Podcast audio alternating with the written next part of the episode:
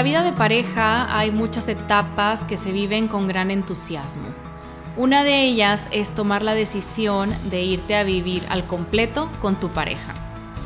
El día de hoy abordaremos este tema, mi invitado y yo, para platicarte cómo ha sido esa transición vista desde la perspectiva de un hombre. Si te interesa este tema, te invito a que te quedes a este nuevo capítulo de la temporada 2. Comenzamos.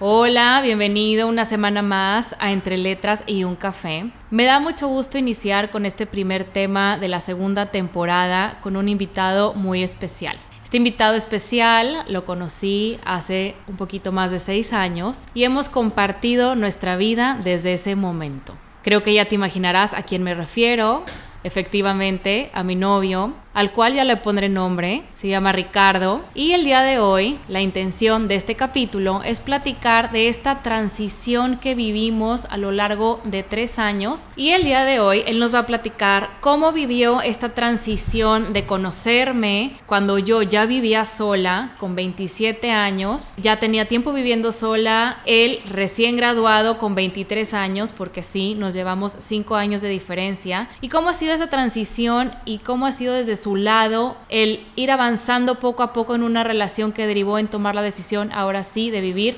juntos. Pues le doy la bienvenida a Ricardo. Hola, ¿qué tal?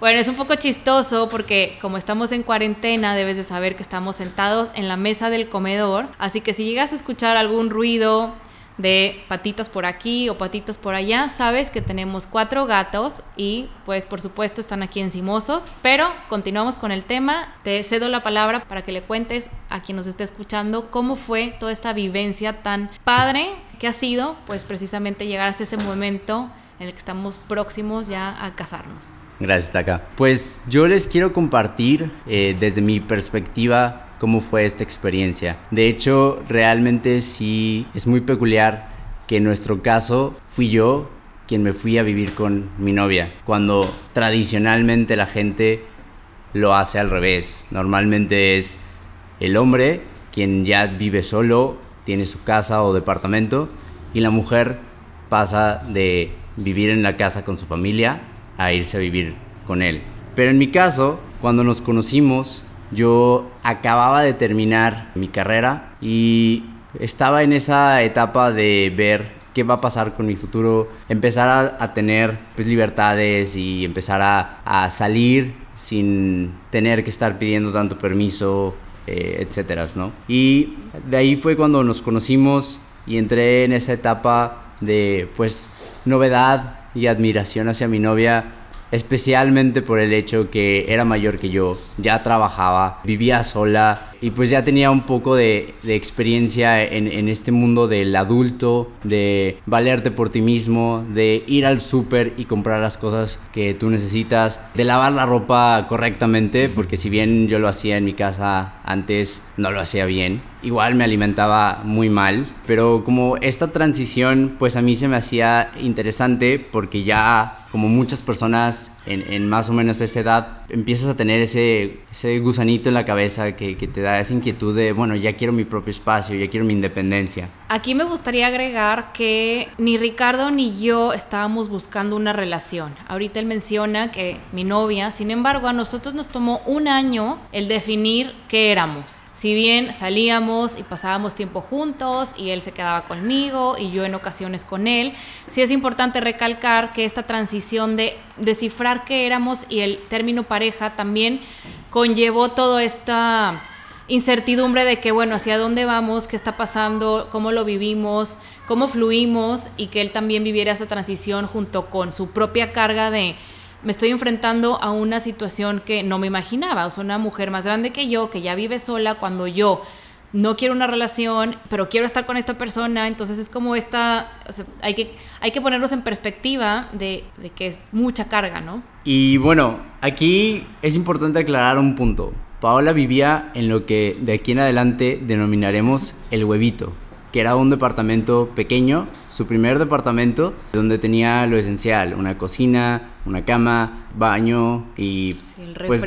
Pues básicamente eso. Entonces ahí es donde pasábamos la mayor parte del tiempo. Personalmente me sentía más cómodo estando en un espacio con mayor libertad que en mi casa, donde de cierta manera pues si Paola estaba en mi casa teníamos que convivir con el resto de mi familia. No es tan fácil sentirse independientes si estás con, con tus papás y en ese entonces de hecho vivía con nosotros mi mejor amigo que es como mi hermano, entonces éramos como muchas personas en un solo espacio.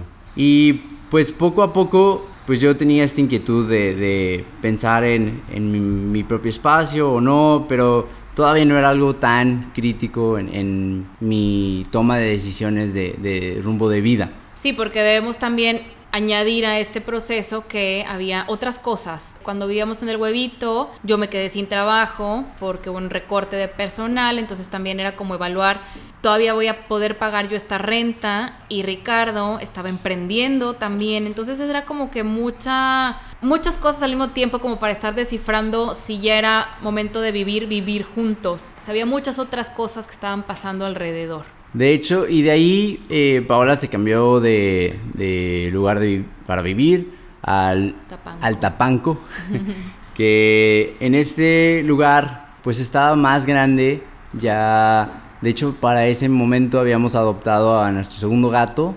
Sí, a Sky.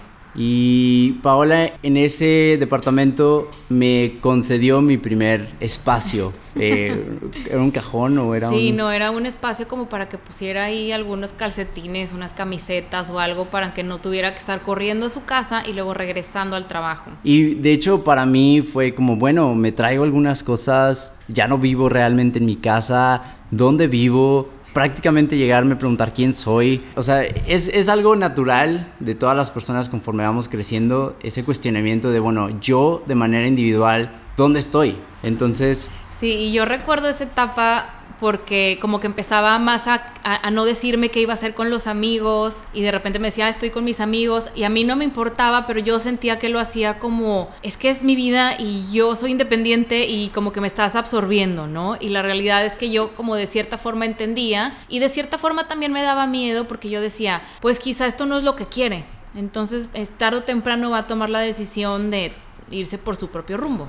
Pero bueno, hoy en retrospectiva la verdad es que es algo que si estás con alguien que quieres, puedes platicarlo, comunicarle cómo te sientes y es algo que todo mundo que ya ha pasado por eso lo puede identificar. Yo creo que en ese momento mi edad no me dejaba ver que Paola ya podría entenderme y pues me cegué en mi rebeldía de en esa etapa de transición como a entrar a la adultez realmente, ¿no? Y curiosamente ahí sucedió algo, algo muy chistoso que Paola les va a contar. Sí, a mí me gustaría contarlo. Cuando ya pasábamos mucho más tiempo juntos, donde el Tapanco, que es el segundo lugar donde yo vivía al vivir sola, Ricardo trabajaba muy cerca de ese lugar. Entonces yo veía que él batallaba de cierta manera en voy a trabajar, pero me quedo contigo, pero me voy a mi casa que está mucho más retirado, a bañarme, arreglarme, volver al trabajo y luego contigo, pero no tengo mis cosas como que yo lo veía un poco frustrado y estresado porque pues no era su espacio, o sea, no terminaba de ser su espacio, pero sí. Entonces yo dije, tengo una idea. que ahora nos reímos mucho, Ricardo se siente mal un poquito cada vez que lo recuerda, pero yo dije, le voy a dar una llave para que no esté batallando, pero yo una llave sin intención de nada, o sea, mi intención detrás de darle una llave era ya no la sufras, ya disfruta si quieres venir, ven, si no quieres venir, no vengas, pero ya no estés corriendo de arriba para abajo. Y se me ocurrió hacerlo de una manera, pues desde mi perspectiva, muy bonita. Compré un huevito Kinder, creo que todos sabemos que es un huevito Kinder. Lo abrí con cuidado y le metí la llave. Y un día que llegó en la tarde le dije, te tengo una sorpresa. Entonces, pues lo senté en el sillón y le di, la ya le di el huevito. Ay, qué rico, qué padre. yo no, pero ábrelo. Y ya cuando lo abrí ve la llave, entró en estado de shock. Entonces me gustaría que platicaras cómo, cómo, cómo lo viste, o sea, qué sentiste, por qué te asustaste. Pues realmente, digo, hay una cosa importante que, que tengo que aclarar antes. Yo suelo ser una persona muy eh, fría en el sentido de no me no reacciono muy emotivamente y en ese entonces, bueno, creo que era algo que no habíamos terminado de descubrir como pareja, entonces pues mi reacción no fue muy... Eh, no, no fue para nada. no fue para nada positiva, eh, porque me fui por, más por el lado pragmático de... Ya me van a controlar. ¿Qué significa tener las llaves? Entonces ahora vivo aquí, a qué hora tengo que venir, cómo funciona. Y, y, sí fue muy abrumador para mí en ese momento, eh, cuando la realidad es que pude haber, el, haber visto el, el, lado amable, el lado lindo de, de, de su invitación, ¿no? Eh, que para ella era como, no estés tan incómodo, puedes este, venir aquí cuando quieras. Sí, y la realidad es que como hasta el momento todavía no éramos eh, como novios oficiales, o ya lo éramos, bueno, pero en realidad veníamos de una mentalidad bastante abierta donde sabíamos qué queríamos y qué no queríamos. Y yo a mi edad con 27 años, 28 a lo mejor ya para este momento, pues yo no me iba a estar preocupando por si quedaba bien o no, simplemente para mí era un te abro la puerta a mi casa porque es mía, porque yo estoy pagando todo y las decisiones las tomo yo, pero quiero que te sientas cómodo, no quiero que estés batallando con los tiempos, con que si corre, que si la junta, que si no llegas, que si quédate conmigo, que si ya le daba flojera ir hasta su casa, entonces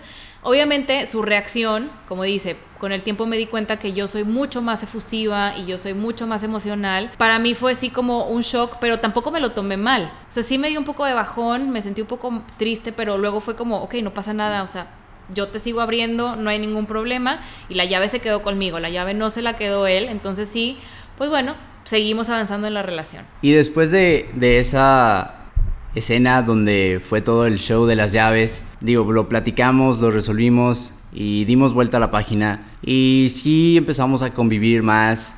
Yo sí terminé comprendiendo el mensaje de Pau de, de bienvenida, de que puedo, podía estar ahí cuando lo necesitara. Pero sucedió algo también curioso. Pues era casa de Pau. Pau pagaba la renta, Pau pagaba la comida, Pau pagaba la luz, Pau pagaba el clima, todo, pues es algo que yo no, yo no consideraba en ese momento, ¿no? Y yo estaba ahí prácticamente de gorrón. Sí, la verdad es que yo tampoco nunca lo pensé. O sea, en un principio para mí eso no era un problema ni una molestia. Al final del día ya en este momento ya había emprendido mi negocio, tenía ahorros, por eso siempre digo que es tan importante el hábito del ahorro, pero no lo veía como una carga, a diferencia de lo que ya fue un poquito más adelante, que ya era un poco pesado, porque obviamente no es lo mismo eh, los hábitos que yo tenía contra los que Ricardo tiene y la cantidad de comida que cada uno consume, y ahí fue como, pues bueno, ya lo puede platicar Ricardo. Y ahí, eh, pues sí me empecé a dar cuenta un poquito de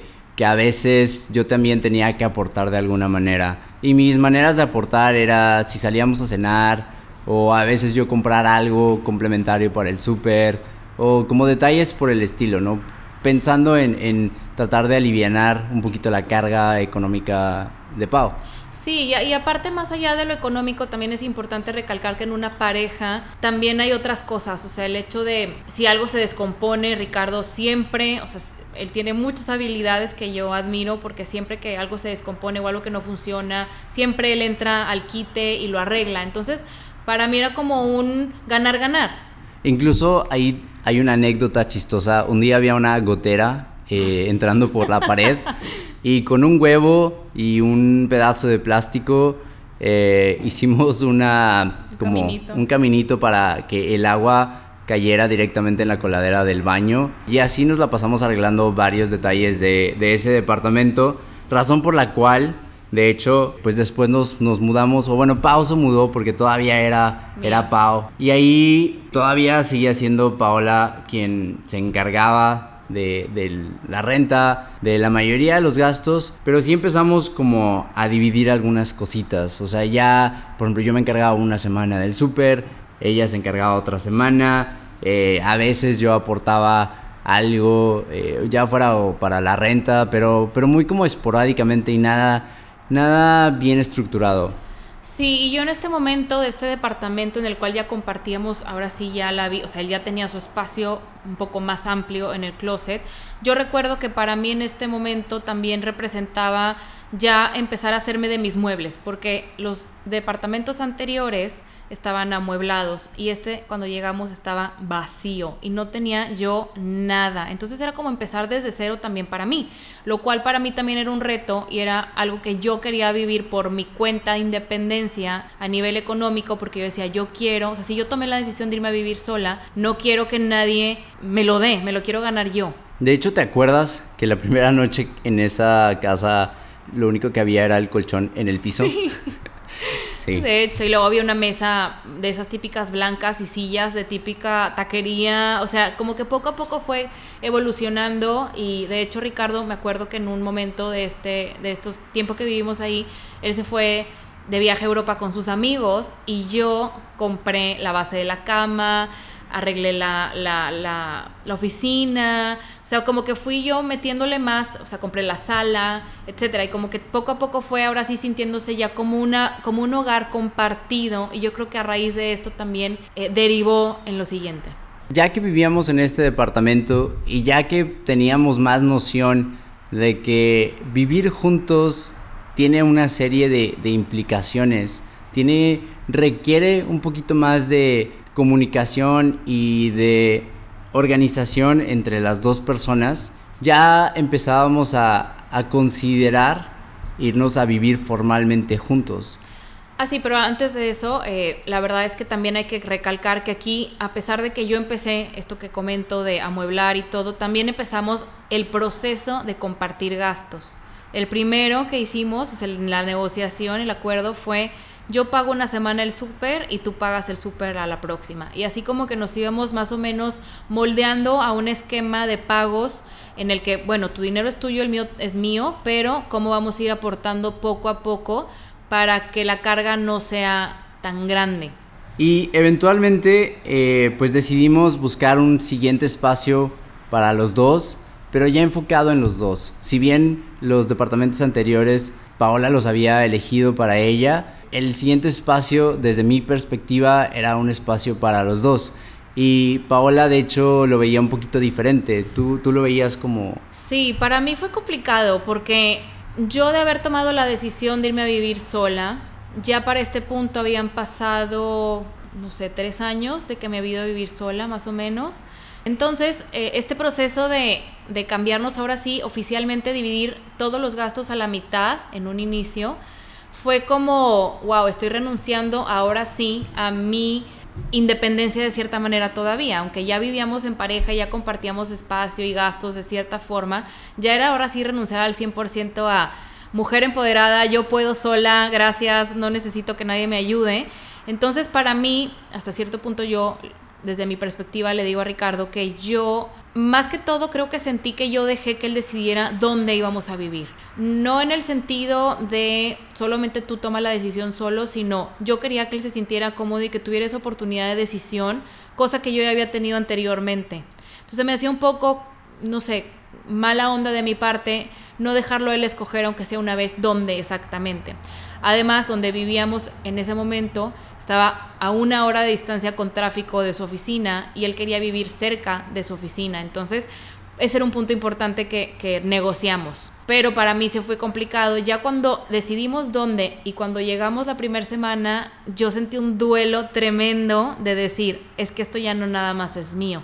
Entonces sí, sí la pasé mal, sí, de hecho mi mamá me llevó a comprar unas cosas para adornar y, como que estuvo ahí emocionalmente para mí porque sí había sido como un shock de decir, por más que ya hubiéramos compartido el espacio, pues ya no era mi espacio, ya no eran solo mis decisiones, ya eran nuestras decisiones. Y la verdad es que al ya hacer nuestras decisiones había muchas cuestiones importantes que teníamos que platicar. Un punto muy importante es que estructuramos formalmente la distribución de la responsabilidad del pago de la renta. Y también algunas otras responsabilidades como los servicios, quién va a pagar la luz, quién va a pagar el agua, cómo le vamos a estar haciendo. Entonces en un principio nos medio acomodamos porque sí dejamos bastantes cosas al aire que en retrospectiva hubiéramos definido desde un inicio, pero no lo hicimos en un inicio. Asimismo, empezamos a descubrir otras cosas importantes que tienes que, definir cuando vives con tu pareja, como las responsabilidades de las actividades eh, de, mantenimiento o de, limpieza o de, de ese tipo de actividades como tareas del hogar Sí, porque bueno, también aquí cabe aclarar que bueno, como toda pareja se tiene uno que amoldar a cómo es el otro. Entonces yo, por ejemplo, soy una persona que sí tiendo a ser controladora en términos de orden y limpieza. A mí me gusta que las cosas estén en su lugar, que estén ordenadas.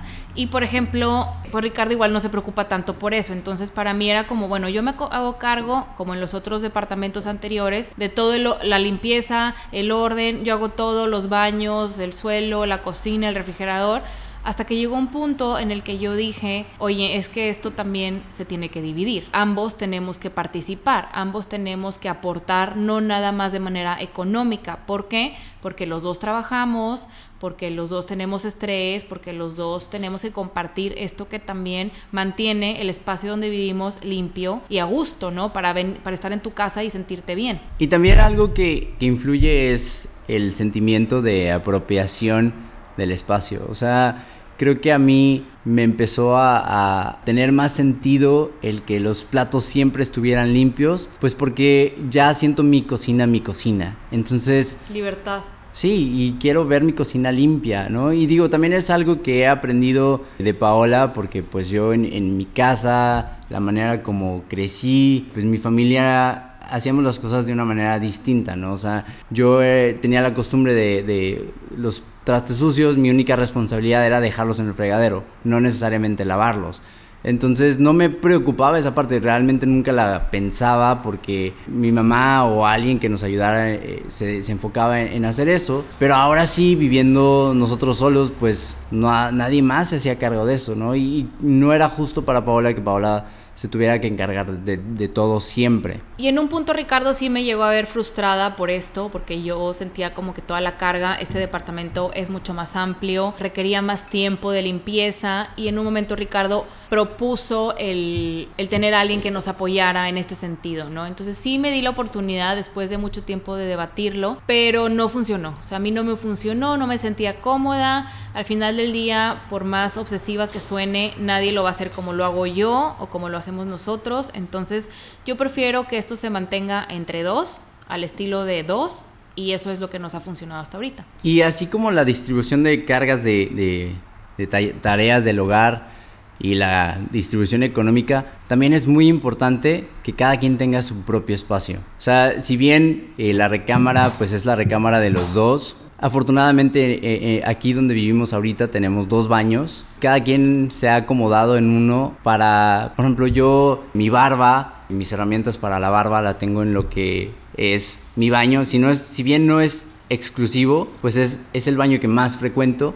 Y así Paola también tiene su baño donde están su secadora, eh, su plancha o cosas que ella más utiliza y yo realmente no utilizo. Y también en nuestro closet cada quien tiene su espacio a su manera. Yo tengo mi, mi closet lleno de triques porque así suelo ser y Paola lo tiene minimalista. limpio, tiene un cajón y nada más, ¿no? Y es su estilo, entonces es respetar cada quien su propio estilo, sus propios espacios, es encontrar una manera de coexistir con nuestras cualidades, y pues nuestros defectos también, todo lo que, lo que aporta el individuo a, la pareja.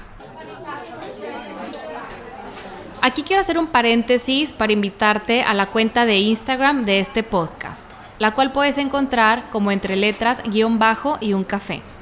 Ahí diariamente podemos interactuar a través de los posts y las stories, a través de las cuales abordo temas de interés actual y por supuesto los temas que abordo en estos capítulos. Si te interesa, también me puedes enviar un correo a entreletras.uncafé.gmail.com Bueno, y antes de pasar a los cinco puntos más importantes desde la perspectiva de Ricardo, me gustaría preguntarte al menos dos cosas. Adelante. ¿En algún momento tuviste miedo a lo largo de este proceso?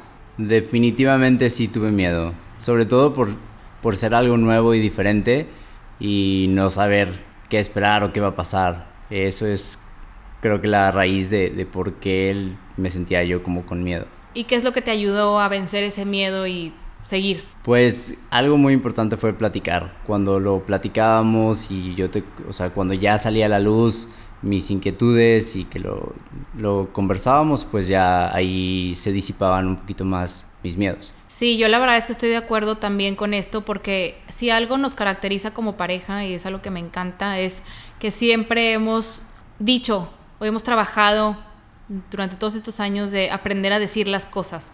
A veces mejor, a veces peor, pero siempre buscando la manera de llegar a este entendimiento mutuo y aceptación, ¿no? Y también por otro lado, el saber que es válido decir cómo nos sentimos.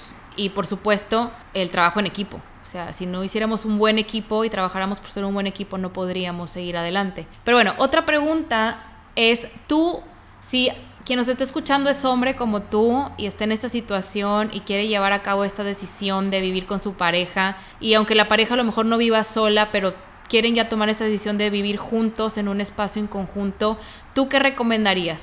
¿Qué les recomendarías? Bueno, creo que como hombre, para nada es ni tu obligación ni tu responsabilidad hacerte cargo de la otra persona y viceversa. Creo que no es responsabilidad de uno de los dos en específico. Pero si estás, si cualquiera de los dos está en una situación donde tiene mayor flexibilidad, ya sea económica o de espacio, y puede dar cobijo, o sea, recibir a la otra persona pues es importante desde ambas perspectivas. Si tienes la facilidad de, recibir a, la, otra persona, hazlo. Y si estás en la posición donde te toca ser el, huésped eh, o el que llega a la casa, no tiene para nada algo de malo. Entonces es perfectamente aceptable y como huésped lo único importante es que también tengas en cuenta que si puedes aportar en algo, en lo que sea, en tareas, en económicamente o en organizar o gestionar eh, la, rutina, pues es, algo en lo que puedes ayudar y, como equipo, como tú decías, como, como equipo empiezas a, coexistir y a funcionar como un engrane bien aceitado y, todo fluye mucho más fácil. Sí, creo que también aquí es importante añadir la importancia de dejar los prejuicios o el deber ser que a lo mejor a todos nos han inculcado y que viene de otras generaciones, ¿no? El pensar que el hombre tiene la responsabilidad de hacerse cargo de la mujer o en este momento de la vida el que la mujer sienta que sola puede. En realidad no hay nada como hacer trabajo en equipo porque así no se siente que uno da más o menos. Me ha tocado a mí escuchar historias en las que como el hombre aporta económicamente, la mujer se siente en responsabilidad de ser la mejor, teniendo todo en orden, todo bajo control y la realidad es que cualquier cosa que una la pareja tiene que ser dividida al menos de manera equilibrada, las responsabilidades tienen que estar divididas de manera equilibrada. Antes de cerrar este capítulo, por supuesto que no se nos van a escapar las cinco cosas más importantes. Pero el día de hoy se lo voy a dejar a mi invitado especial. 1. Comunicación. Es importante aclarar todas las inquietudes de ambos. Que todo quede dicho y resuelto. No dejes nada a la... No asumas nada y no asumas que la otra persona entiende lo que tú estás pensando. 2 Definición clara de las responsabilidades. También es muy importante que la otra persona sepa qué exactamente puede esperar de ti y que tú sepas exactamente qué tienes que hacer para que la otra persona reciba de ti lo que necesita. 3. Finanzas. Si bien no se trata de invadir a la otra persona ni controlarle su economía, es importante compartir la situación personal de cada quien para que puedas ayudar a tu pareja o te pueda ayudar a ti en caso de ser necesario. 4. Espacio personal. Es muy importante que aún siendo pareja no estemos el uno encima del otro. Cada quien tiene que tener sus propias actividades, su, su, tiempo personal para estar consigo mismo, para acicalarse, peinarse, lo que sea necesario para poder ser una mejor persona para cuando estés en, junto con tu pareja tengo, tengas algo que compartir. 5. Aceptación. Nadie es perfecto. Y es muy importante que aprenda cada quien a darle prioridad a las cosas más importantes y ceder en aquellas que no son tan relevantes, pero sabes que la otra persona se va a sentir más cómoda. Bueno, pues esos son los cinco puntos más importantes desde la perspectiva de un hombre hacia esta transición de vivir en pareja. Me encantó haberte tenido aquí el día de hoy, te agradezco mucho. Yo sé que vivimos juntos y yo sé que estamos en cuarentena, lo cual nos hace estar prácticamente conviviendo todo el día. Sin embargo, me creas o no, sí fue complicado agendar este espacio porque ambos estamos trabajando, así que agradezco mucho tu tiempo, agradezco mucho tus reflexiones y por supuesto incluso para mí es muy importante haber escuchado todo esto porque así como lo vivimos cada quien desde nuestra trinchera, ambas partes son muy relevantes e importantes para nuestro crecimiento personal. Gracias por invitarme. Y bueno, pues esto es todo por el capítulo del día de hoy. Iniciamos con toda la segunda temporada. No sé, como te había comentado, cómo voy a hacer para poder entrevistar a más personas actualmente en cuarentena. Posiblemente la dinámica del podcast cambie a cada dos semanas, pero te estaré compartiendo toda esta información en Instagram. La puedes encontrar como entre letras, guion bajo y un café. Asimismo, te invito a que sigas la cuenta de este podcast en Spotify. Esto hará que llegue a más personas es todo por el capítulo de esta semana. Nos vemos por stories en Instagram. Y cualquier duda, cualquier pregunta o cualquier sugerencia me la puedes enviar a entreletras.uncafé.gmail.com. Nos escuchamos la próxima semana o en dos semanas. Chao.